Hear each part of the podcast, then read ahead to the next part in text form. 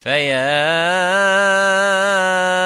أيها القاري به متمسكا مجلا له في كل حال مبجلا بسم الله الحمد لله والصلاة والسلام على رسول الله السلام عليكم ورحمة الله وبركاته Ravi de vous avoir encore avec nous pour cet onzième épisode. Mon nom est Khalid Abou Shafi'. Nous continuons les épisodes de Tajweed et nous en sommes à Al-Isti'adha et Al-Basmala. Inch'Allah, aujourd'hui, euh, nous allons parler euh, dans cet épisode des différentes manières de dire Al-Isti'adha, c'est-à-dire A'udhu billahi minash shaitanir rajim et la Basmala, c'est-à-dire Bismillahir Rahmanir Rahim. Ainsi, quand euh, nous commençons à lire le Coran euh, en état euh, d'ablution al-wudu, faisant face à, la Qibla euh, et avec l'intention de plaire Allah subhanahu wa ta'ala et ayant cet istihdar. Ce qui veut dire cette conviction que nous avons qu'Allah subhanahu wa ta'ala nous observe et nous écoute. Nous commençons une sourate euh, sourate al-Qur'an, n'importe quelle sourate al-Qur'an, en disant أعوذ بالله من الشيطان الرجيم ou أعوذ بالله السميع العليم من الشيطان الرجيم. Il y a une divergence d'opinion parmi les ulama du qira'at, c'est-à-dire les savants de la récitation du Coran. Une partie d'entre eux, parmi euh, les dix euh, qurra, ont rapporté la lecture du Coran avec la basmala et une partie d'entre eux ont rapporté la lecture, euh, sa, sa, lecture sans la basmala, sans dire la basmala. Comme nous le savons, les fuqaha, c'est-à-dire les juristes euh, de l'islam, parmi les ulama et les disciples de l'islam des quatre imams ont des opinions différentes au sujet de la prononciation ou non de, de euh, la basmala euh, dans la salat. Alors, euh, avant de commencer la lecture de la récitation d'une, surah, la basmala, bismillahir rahmanir rahim, est requise euh, ou est mustahab, c'est-à-dire recommandée. La basmala est d'ailleurs considérée soit comme une partie de la surah, euh, soit comme ne faisant pas partie de la sourate.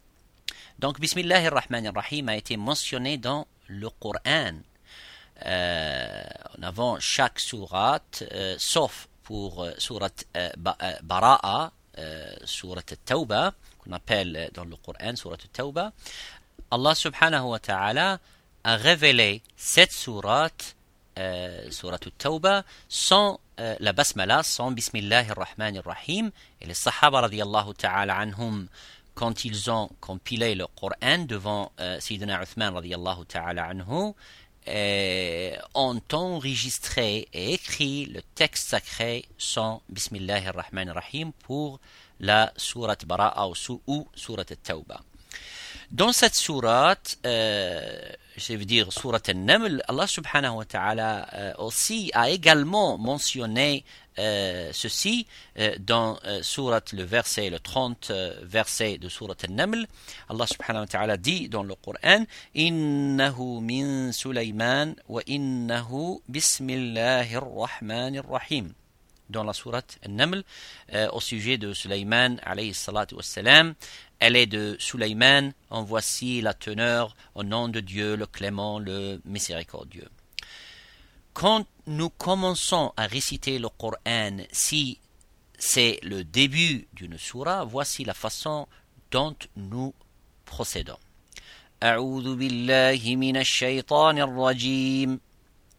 بسم الله الرحمن الرحيم الحمد لله رب العالمين Cela s'appelle قطع الجميع tout coupé.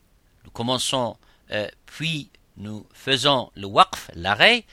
أعوذ بالله من الشيطان الرجيم Nous coupons le waqf, puis en disant بسم الله الرحمن الرحيم Nous coupons le waqf, puis nous récitons le début de la sourate ou du verset. الحمد لله رب العالمين Ça c'est la première manière. La deuxième manière de dire l'isti'adha et de faire ainsi أعوذ بالله من الشيطان الرجيم بسم الله الرحمن الرحيم الحمد لله رب العالمين ainsi, euh, nous joignons à l'isti'adha et la basmala. Et A'udhu billahi minash shaitanir rajim. A'udhu billahi minash shaitanir rajim. Et bismillahir rahmanir rahim. Puis, nous arrêtons, nous faisons le waqf et nous lisons le début de la sourate. La troisième manière est de lire tout attaché connecté, ce qui s'appelle euh, jami' la connexion de, de, de, des trois. أعوذ بالله من الشيطان الرجيم بسم الله الرحمن الرحيم الحمد لله رب العالمين Cela consiste à euh, joindre le tout, l'isti'adha avec la basmala et le début de la surah ou du verset. Et l'autre manière de lire l'isti'adha avec la basmala est de s'arrêter tout de suite après avoir dit الاستعاذة إلى بسملة puis après on commence le début du surat أعوذ بالله من الشيطان الرجيم بسم الله الرحمن الرحيم On s'arrête ici.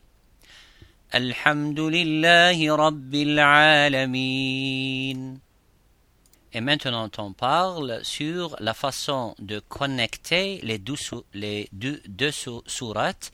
Euh, surah, pour, par exemple, Qul a'udhu bi rabbil falaq et Qul a'udhu bi rabbin nas. Euh, automatiquement, il y a la basmala entre eux. Alors, quand on dit la fin, euh, la dernière euh, et le, les derniers mots, de, par exemple, de euh, Surat Qul a'udhu bi rabbil falaq, la façon, c'est de faire من شر حاسد إذا حسد بسم الله الرحمن الرحيم قل أعوذ برب الناس Ça, c'est une façon de la faire, la connexion de tout. Et la deuxième façon, c'est من شر حاسد إذا حسد On s'arrête ici parce que c'est la dernière, euh, le dernier mot du surah. On commence une surah avec بسم الله الرحمن الرحيم. قل أعوذ برب الناس. L'autre façon, c'est la connexion de tout euh, avec les deux surahs euh, et les basmala. من شر حاسد إذا حسد بسم الله الرحمن الرحيم. قل أعوذ برب الناس. من شر حاسد إذا حسد بسم الله الرحمن الرحيم قل أعوذ برب الناس Alors, ce sont les trois manières correctes. Waslul jami' qui euh, veut dire joindre tout ensemble et relier euh, tout ensemble. Euh, Qat'ul jami' qui est de couper ou de faire le waqf entre chaque partie euh, de, euh, entre les deux surahs. La troisième manière est de s'arrêter à la fin de la surah et joindre le début de la basmala avec le début de la sourate. Il existe une quatrième façon entre les deux surahs euh, de faire et de joindre la fin de la sourate avec la basmala, mais ce n'est pas permis par les ulama. L'exemple c'est من شر حاسد إذا حسد بسم الله الرحمن الرحيم On s'arrête ici. قل أعوذ برب الناس. Alors, euh, dans ce cas, il n'était pas permis par les ulama parce que euh, le dernier euh, la dernière, euh, euh, le dernier verset de Surat Qul a'udhu bi rabbil falaq, min sharri hasidin hasad, et n'est pas Bismillahir Rahmanir Rahim. Alors, il peut se ressembler à certains comme illusion que c'est le basmala, la basmala est pas, et elle fait partie de, euh, elle fait partie de Qul a'udhu bi rabbil falaq, mais euh, non pas euh, le cas. Pour la sourate Bara'a, ou surat al-Tawbah, nous nous arrêtons à la fin de la surat al-Anfal, puis nous récitons euh, surat Bara'a. Bara'atum min Allahi wa rasulihi. Il n'y a pas de Bismillahir Rahman Rahim, où nous faisons secte entre les deux surahs, euh, ce qui veut dire il n'y a pas de Basmala, alors la fin de surat al-Anfal, on fait le waqf, ou on fait le secte, qui est une pause. Nous euh, verrons ultérieurement le cas du secte et dans le Coran et la pause. Et nous faisons la liaison entre Surat al-Anfal et Surat Bara'a, Waslu al-Jami'. Maintenant, il y a quelques détails que euh, euh, nous voudrions euh, mentionner au sujet de Al-Isti'ada, car c'est le début du Tajwid. L'équilibre entre les voyelles courtes et les longues voyelles dans la langue arabe et dans le Coran est, est, très très important. On compte trois voyelles courtes, Fatha, Dhamma, Kasra. Fatha, c'est-à-dire A, Dhamma, c'est ou, Kasra, c'est i. Ainsi, si euh, on prononce la fatha, on n'ouvre euh, pas tellement largement la bouche, mais normalement, euh, on dit par exemple la lettre ba avec la fatha, ba. Kasra, on baisse la mâchoire inférieure et on rapproche les lèvres ensemble pour prononcer aussi la, la dhamma ou chaque prononciation de voyelle dure à peu près euh, à peu près une seconde, peut-être moins d'une seconde.